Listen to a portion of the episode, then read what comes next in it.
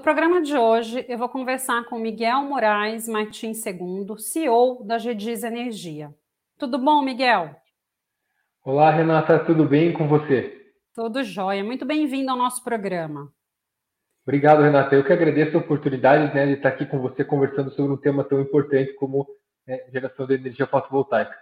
Não, super importante e super atual, né, Miguel? Uh, me fala um pouquinho, né, para gente, antes da gente começar a conversar, sobre a sua formação e a sua experiência profissional.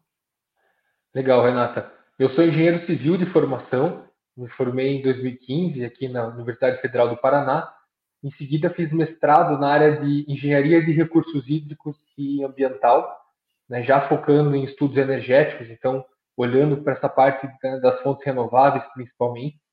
E na sequência acabei, né, do ponto de vista de formação, acabei fazendo uma pós-graduação na parte de finanças e hoje eu estou finalizando a graduação no curso de direito também. Acabei né, indo para a área jurídica, mais que uma complementação da formação. Do ponto de vista profissional, eu comecei trabalhando na parte de consultoria, fazendo consultoria na parte de modelagem econômica financeira de projetos de geração de energia. Em seguida, trabalhei na parte de captação de investimentos para projetos de geração de energia e desde 18, né, desde 2018, eu estou aqui com a Gedisa, sou um dos idealizadores e fundadores da empresa. Né, então, sigo aqui, atualmente estou com o cargo de CEO da empresa e a gente segue trabalhando sempre com energia renovável.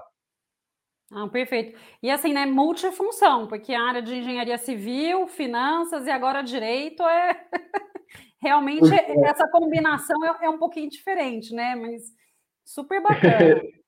Com certeza, é porque na verdade assim, o setor elétrico, nessa né, área de energia, ela é uma área multidisciplinar. Então, quanto é. mais quanto mais completa for a sua formação, mais você consegue agregar no seu dia a dia profissional.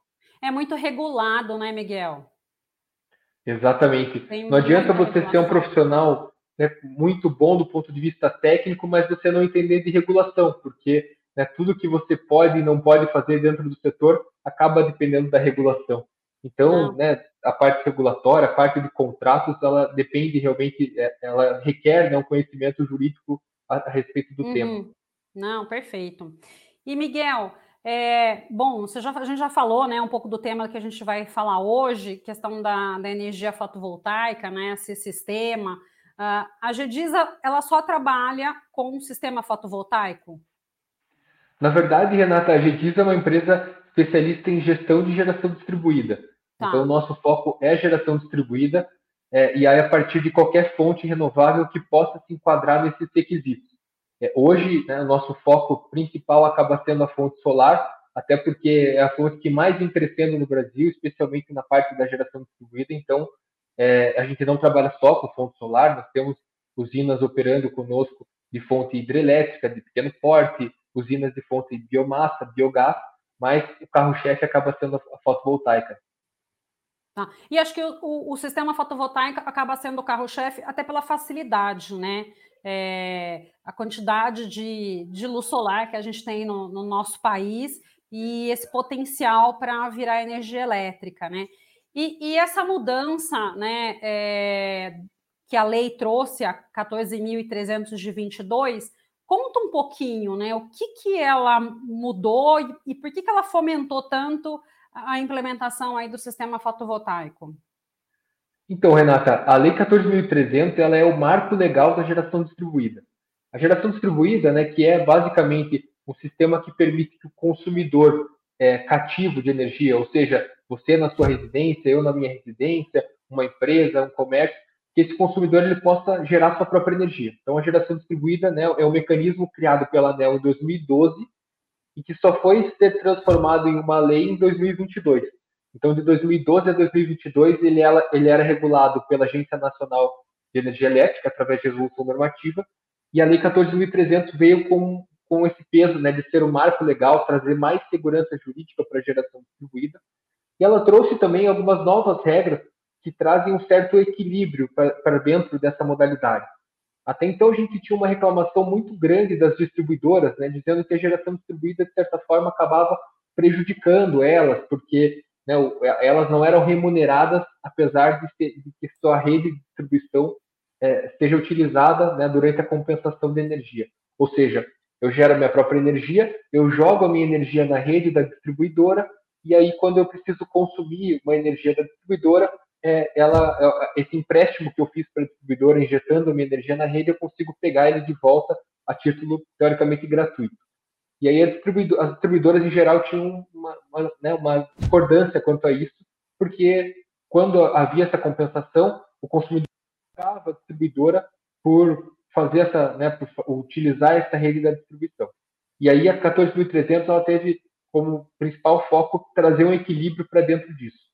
Então existe uma janela, uma janela legal agora, né, na lei regulatória, para que projetos que sejam é, que estejam com processo de conexão, solicitação do parecer de acesso junto à distribuidora até 6 de janeiro do ano que vem, continuem com a regra antiga até 2045, né, sem ter que remunerar a distribuidora na compensação dos créditos de energia, mas novos projetos, a partir de 7 de janeiro do ano que vem, eles têm então que pagar é, é, o fio da distribuidora, ou remunerar a distribuidora por utilizar a sua rede de distribuição. Um tempo atrás houve um movimento né, de não taxar o sol, você deve ter acompanhado, né, Renato? O pessoal lembra dessa mobilização muito grande, que foi muito importante, fez justamente com que essa discussão saísse da esfera da Agência Nacional de Energia Elétrica e fosse para o Congresso Nacional. Então, a Lei 14.300, além de trazer muita segurança para o setor, ela trouxe também bastante equilíbrio, que é muito importante. E, e, essa medida, né, essa questão aí dessa taxação a partir do começo do ano que vem, trouxe um boom para esse segmento? Teve um incremento muito grande de pessoas procurando né, esse sistema fotovoltaico? Bastante, Renata. Essa janela que a lei possibilitou quando a lei foi publicada, 6 de janeiro de 2022, ela deu um prazo de 12 meses para que né, as, as, usinas pudessem solicitar sua conexão a, na distribuidora até 6 de janeiro de 2023 para continuar na regra antiga. Então, esses, né, esses últimos sete meses aí, os próximos cinco meses, estão sendo uma corrida muito grande, todo mundo tentando tirar os projetos do papel o mais rápido possível para aproveitar esse período de, né, de transição, que é justamente um período em que você consegue ficar com as regras mais benéficas, né? Você não tem um desconto né, nesse uso do sistema de distribuição. Só para simplificar, Renata, para quem né, não é da área, que acontece? Hoje, se eu gero minha própria energia, jogo na rede da distribuidora e depois eu pego ela em formato de crédito, eu, eu consigo abater, da, é, receber essa energia pelo valor da tarifa inteira. Ou seja, toda a tarifa de energia é compensada. A partir dessa mudança, né, a partir de 6 de janeiro do ano que vem, nem toda a tarifa vai ser compensada. Uma parte dessa tarifa vai ficar como uma forma de remunerar a distribuidora. Então, essa é a ah. principal mudança que ela trouxe, por isso que ela está trazendo essa corrida, né? A corrida, todo sim. Mundo, todo mundo para conectar o quanto antes os seus empreendimentos. Sim, e de certa forma, né, eu acho que você acaba fomentando um pouco o mercado e acaba trazendo também um benefício para o meio ambiente, né? Porque, na verdade, você tem aí uma maior é, geração de energia fotovoltaica, você acaba ficando muitas vezes independente do sistema, né? E até ajudando o, o sistema energético de, de, um modo geral, né? Com certeza, Renata. Esse é um ponto bem importante, inclusive, que a ANEL, né, o setor elétrico como um todo está estudando é, qual é de fato o benefício da geração distribuída para o sistema, porque são vários benefícios, né? Você ter os consumidores cada vez mais gerando sua própria energia, essa energia sendo gerada de forma descentralizada, próxima aos centros de consumo, isso é muito importante, tem, traz um benefício muito grande. Mas ainda é uma questão que está sendo trabalhada no setor, a valoração disso, né? o quanto vale, quanto realmente traz de benefício. Então, nós estamos acompanhando, né, vendo a movimentação da EPE, empresa de pesquisa energética, a própria ANEL, para trazerem um pouco mais de números em relação a isso, né, de uhum. quanto é o benefício. A gente sabe que são vários benefícios, mas agora o desafio é quantificar isso é quantificar, e trazer né? para a realidade. Exatamente. Não, perfeito. Ô, Miguel, e fala um pouquinho, né? Porque eu acho que é, todo mundo que tem o interesse, de repente, em adotar um sistema como esse, na verdade, faz conta para ver se vale a pena eu implementar isso né, na minha residência, na minha fábrica, é, onde eu trabalho, uh, em relação ao custo do investimento e esse benefício que vai ser gerado, né? O, o prazo uh, de retorno aí do investimento. Mais ou menos, tá? Ordem de grandeza. Como que seria, em quanto tempo seria esse retorno do investimento? Perfeito, Renata. É, primeiro, acho importante destacar que existem né, diferentes modalidades na geração distribuída. Uma delas, como você comentou, que a gente vinha falando já, né, de, de eu instalar placa solar na minha residência ou no meu escritório, por exemplo. Essa é uma modalidade chamada de autoconsumo.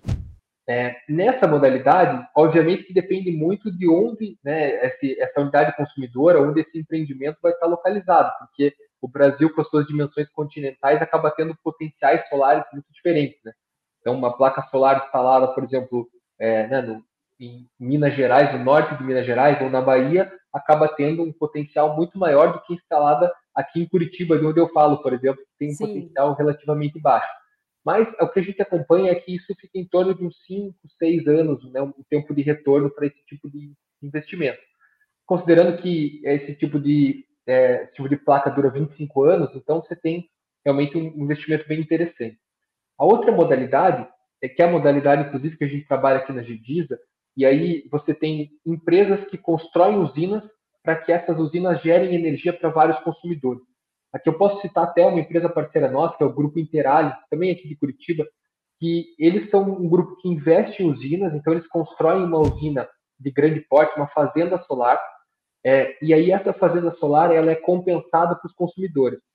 Ou seja, você, digamos, Renata, mora num apartamento, por exemplo, e você não tem telhado disponível para investir, né, para colocar a sua placa solar. Essa é uma alternativa, por exemplo, você uhum. pode se vincular a uma cooperativa né? E aí essa cooperativa, eu falo cooperativa porque esse é o meio que a ANEL mesmo trouxe para viabilizar esse modelo. Então você reúne consumidores em uma cooperativa e essa cooperativa aluga a fazenda solar. Então essa fazenda solar ela acaba gerando os créditos de energia para essas unidades consumidoras que estão cooperando ali dentro e recebendo os créditos. Essa modalidade é bem interessante. E aí, olhando do ponto de vista de investimento, né, que aqui, como eu falei, citei o Grupo Interali, que é nosso parceiro nesse projeto, projetos em Minas Gerais, Ceará, Maranhão, eles têm usinas também em Piauí. Esse tipo de investimento acaba tendo um retorno ali por volta de uns oito anos, sete, oito anos de prazo de retorno, um pouquinho maior do que na modalidade de autoconsumo. Essa modalidade que eu comentei é a modalidade de geração compartilhada, que uhum. acaba tendo né, uma saída interessante para quem ou não tem viabilidade técnica, né, ou não tem telhado, ou realmente não tem viabilidade financeira, não tem né, o recurso para fazer o investimento no seu próprio sistema. Você consegue participar de um mecanismo, né, como essa cooperativa, por exemplo, e receber os créditos por meio dela. Sim, perfeito, muito bacana. E acho que também é, é importante mencionar, né, que muitas vezes, é, vamos supor, eu sou dono de uma pequena indústria e tenho uma, um, um, bom telhado para colocar essas placas fotovoltaicas, né? De repente eu posso até compensar o gasto de energia da minha residência. Né? Então você, é, você também tem essas vantagens, né? É, vamos supor, quem tem mais de uma residência, de repente, né, dentro da mesma companhia de energia elétrica, né? Então não pode ser é, Estado de São Paulo e de repente Sul, ou mesmo dentro do Estado de São Paulo, a gente tem às vezes uma variedade né, da, das companhias, mas sendo dentro da mesma, você pode fazer essa compensação. Isso também é muito interessante, né? Com certeza, Renata. Essa, inclusive, essa é a terceira é, que é o consumo remoto, em que você tem um único consumidor, o mesmo CPF ou CNPJ, com várias unidades consumidoras, né? então é o mesmo cliente da concessionária, digamos assim, que tem várias unidades, uma indústria e um apartamento, por exemplo. Você gera energia na tua indústria, você pode compensar para a própria indústria e para o seu apartamento, tá. usando a rede da distribuidora para fazer isso. E aí que vem essa importância da Lei 14.300, né, trazendo esse equilíbrio, porque de fato você usa a rede da distribuidora para fazer essa compensação de energia. E aí é justo realmente que você né, remunere a distribuidora por estar usando esse serviço dela. É, mas é, isso é, é, extremamente interessante, Renata, e isso é, a gente gosta de falar que traz um empoderamento do consumidor, né, consumidor cada vez mais ativo no mercado de energia elétrica. Porque até então o que a gente via é que era muito comum o consumidor receber a fatura de energia, olhar a fatura de energia dele parecer que estava lendo né, alguma coisa em chinês, Grego, né? Russo, é. porque não entendia nada, é, achava que não, não, tem, não tinha nenhuma alternativa a não ser pagar a fatura, porque se você não paga a distribuidora, a distribuidora corta a sua energia, né, então Sim. você não tem saída. Mas agora não, agora o consumidor tem a oportunidade de ser mais ativo nesse segmento. Não, maravilha. E já que a gente está falando de questões ambientais, né? Quais os principais impactos ao meio ambiente com a implantação de micro né, e mini geradores fotovoltaicos? Teria algum impacto? E qual seria esse impacto? Com certeza, Renata. Bom, o primeiro ponto é que a gente está trabalhando com uma fonte renovável, né? Então, com uma, uma fonte de energia que está aqui à nossa disposição, que é o sol. Acho que esse é um primeiro ponto bem importante.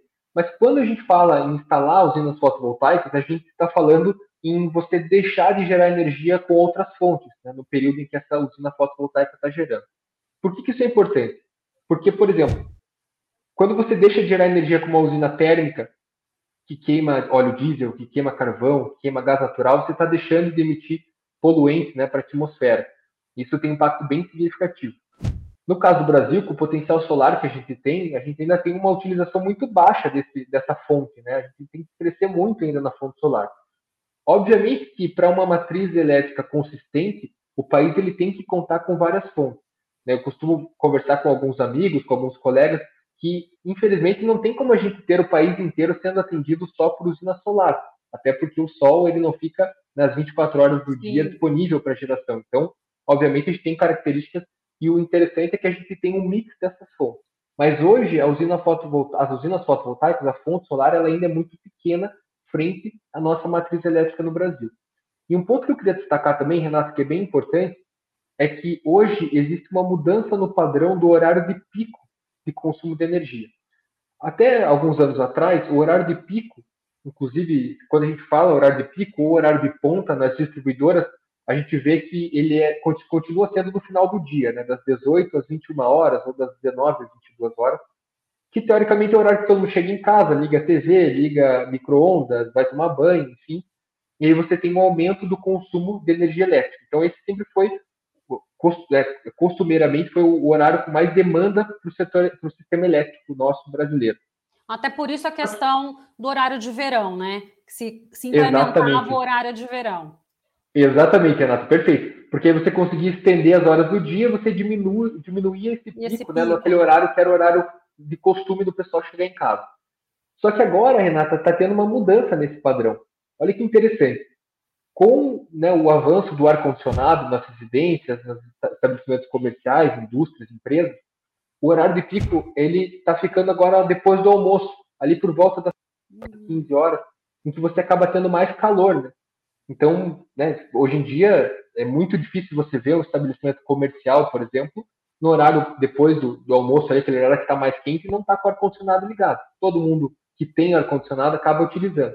Isso faz com que aumente essa demanda, esse pico né, de consumo no sistema. Existem alguns estudos falando, eles chamam até de curva bico de pato, né, porque ela faz uma, ela fica com formato realmente de, de bico de pato, porque ela acaba tendo esse pico logo depois do almoço e tendo um segundo pico no final do dia.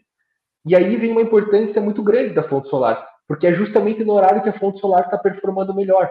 Então ela, né, que é logo depois do almoço, onde é, justamente você tem uma incidência Até umas três da tarde, eu acho, né? Exatamente, Renato. Então ela acaba é, vindo a calhar muito bem para esse, é, esse padrão de consumo de energia elétrica que a gente vem tendo agora no sistema.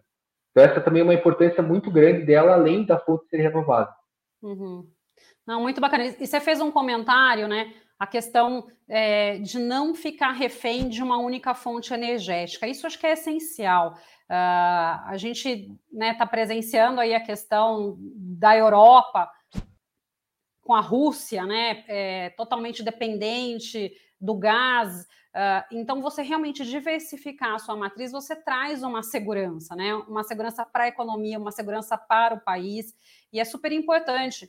E, pelo menos em outros países, a gente, a gente até vê né, o semáforo, tudo com aquela plaquinha fotovoltaica, né? Just, justamente também para ficar aí de uma forma independente, com um custo, né? Não sei se seria praticamente zero ou não, mas a, aquela iluminação que você tem na rua, você já é, a, a, própria placa é, já provém essa iluminação. Então, realmente, acho que é, é super importante né, é, para o país você ter essa, essa diversificação uh, das fontes de energia. Exatamente, Renata. Até é, mais próximo ainda o exemplo nosso aqui do Brasil. Né? Ano passado nós tivemos a maior estiagem dos últimos 100 anos, 100 anos praticamente, Sim. E a gente sofreu bastante, né? Então, tanto é, aqui, por exemplo, no caso do estado do Paraná, a gente ficou dois anos no rodízio de, de água, né, da Sanepar. Então, é, só para ter uma noção do, do quanto isso é prejudicial. Agora, isso a gente está falando de abastecimento de água. Mas no setor elétrico, a gente acabou tendo também um, um, momento muito complicado, né? A gente chegou a ter uma bandeira de escassez hídrica, que era a famosa bandeira preta, que trouxe um aumento muito grande Sim. no valor da tarifa de energia, justamente porque hoje, embora a gente esteja no processo de transição, mas hoje o nosso setor elétrico ele é muito dependente da fonte hidrelétrica. É. E aí a gente acaba tendo, né, um, assim, uma situação em que não são construídas mais grandes usinas com grandes reservatórios, por questões ambientais, é, e aí, ao mesmo tempo, a gente acaba continuando construindo, é, continua construindo né, usinas de grande porte hidrelétricas, mas sem reservatório. Então, você acaba ficando dependente dessa chuva, né, desse, é, da, da, do, da hidrologia né, do país. Uhum. Isso traz um risco muito grande. Então, realmente, o melhor caminho é a diversificação da matriz. A diversificar, quanto é. menos Quanto menos a gente depender de uma única fonte, melhor, né, Renata? Ainda é. mais que conseguir fazer isso através do nosso potencial é, energético brasileiro, que é muito rico.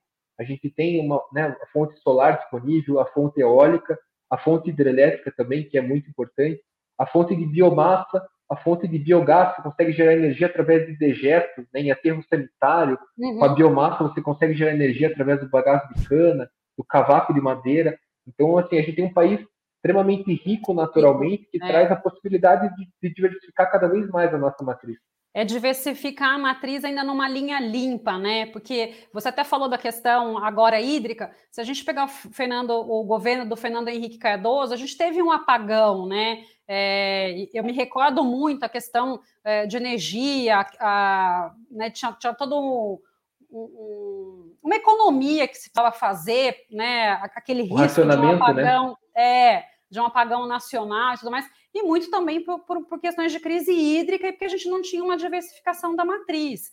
É, e uma das questões que eu vejo também das hidrelétricas, você gera sim uma grande quantidade de energia, mas é, na distribuição você perde muito, né?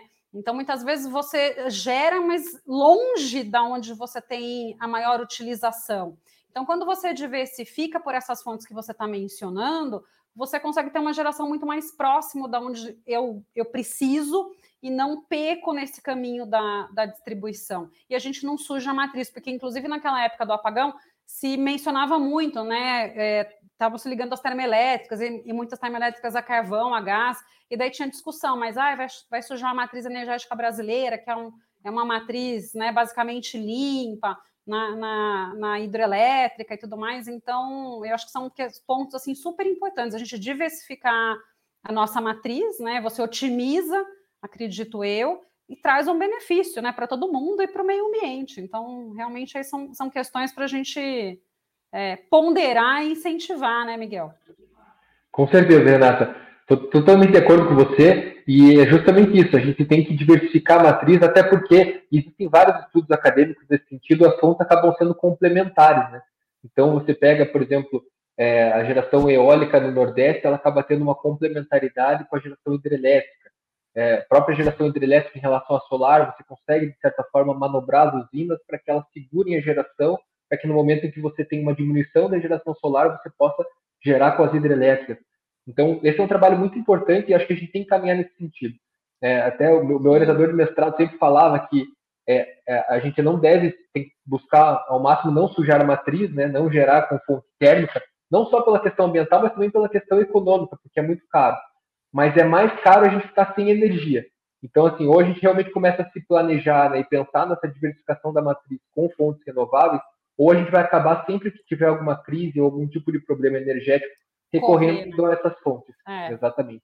Não, maravilha.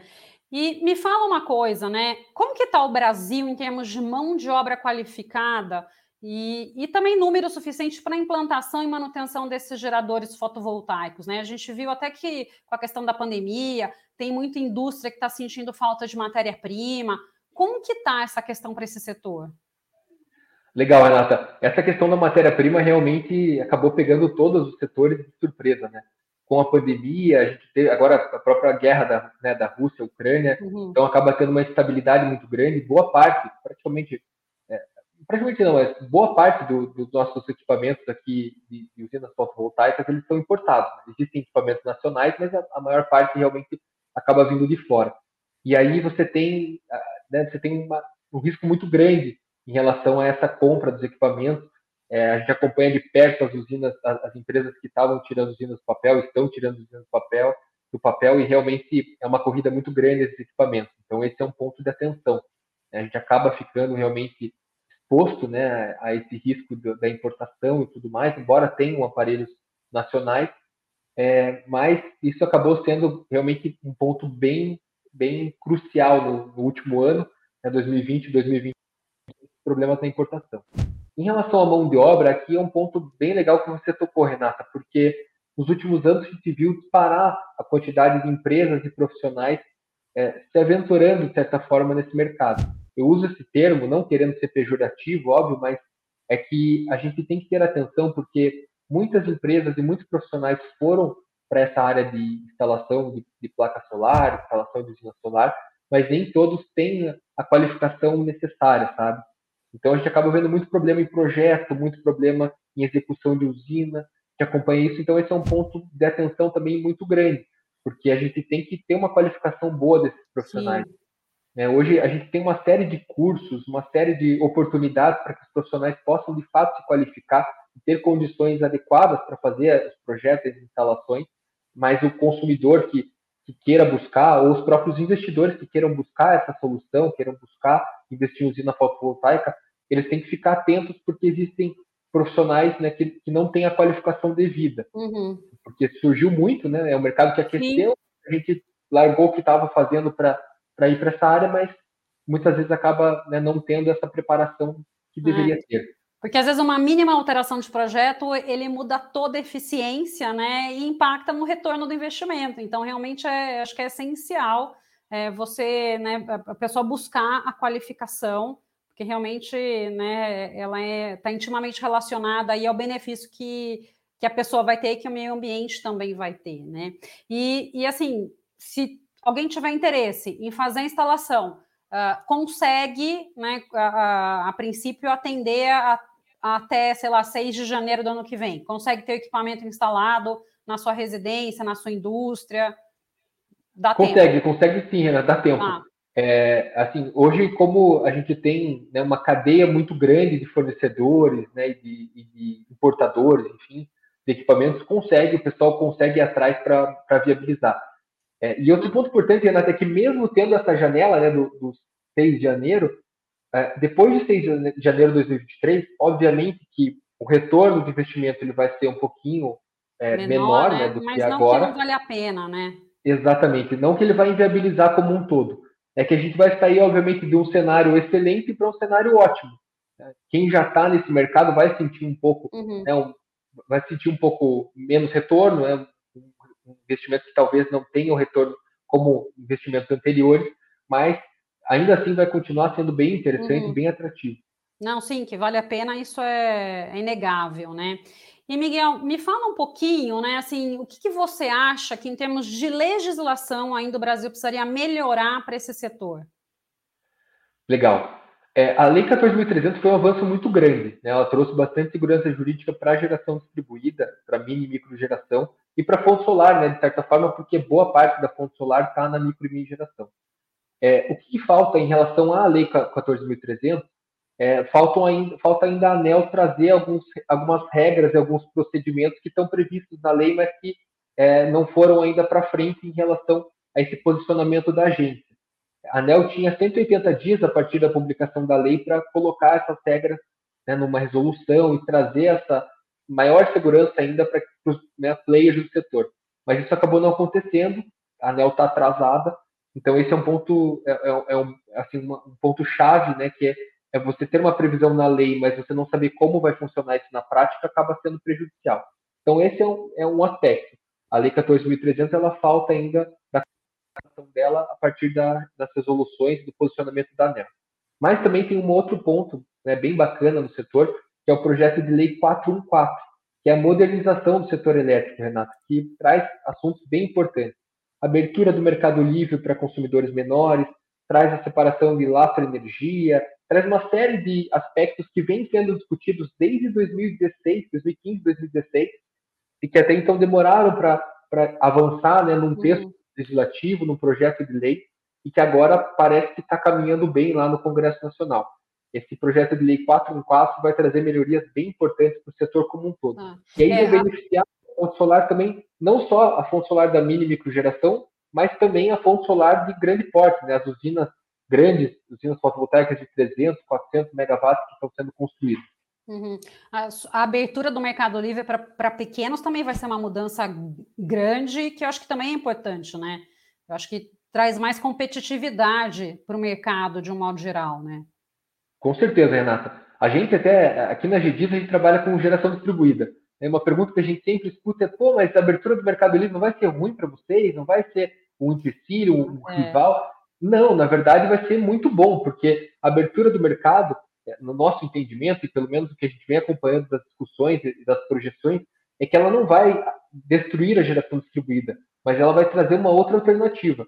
E quando você tem um mercado que está abrindo, né, que ele está expandindo e ele está trazendo mais players, mais gente para dentro desse mercado, isso sempre é produtivo, né? sempre é uhum. é muito bom para todos os lados.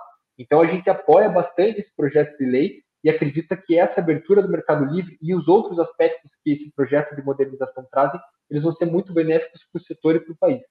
Tá, maravilha. Miguel, a conversa está ótima, mas o nosso tempo aqui está acabando, então queria né, que você deixasse uma mensagem aqui para a nossa audiência, para quem está nos escutando. Legal, Renata, gostaria de agradecer mais uma vez pela participação, poder trazer, né, tra tratar desse tema tão importante, trazer um pouco das nossas reflexões aqui, da nossa atividade diária. O que eu gostaria de deixar de mensagem né, para quem está nos acompanhando é que cada vez mais, como eu, como eu tinha comentado, no setor elétrico, o consumidor ele tem que ser mais ativo, tem que ser mais empoderado. Né? Chega de pagar a fatura de energia, tem que saber o que está escrito lá dentro, né? só pagar para não ter a energia cortada. Cada vez mais a nossa população tem que participar, tem que estar por dentro, tem que entender o que, que ela está pagando na fatura de energia, né? tem que entender por que, que a gente tem uma matriz energética limpa, mas ainda assim a gente acaba dependendo de fonte térmica quando não chove né, por que, que a gente tem um, uma das tarifas mais caras do mundo, né, é, de certa forma, mesmo tendo um custo de produção de energia tão baixo, né, quando a gente olha a nossa matriz. Então, é sempre importante que o consumidor olhe para o setor e queira cada vez mais participar. Não, Miguel, maravilha. Muito obrigado pela sua participação no programa de hoje. Eu que programa... agradeço, Renata. Maravilha. No programa de hoje, eu conversei com Miguel Moraes Martins II, CEO da GEDIS Energia. Muito obrigado a você que nos prestigiou até aqui. Deixe seu like e se inscreva no nosso canal. E compartilhe. Nos vemos na próxima semana.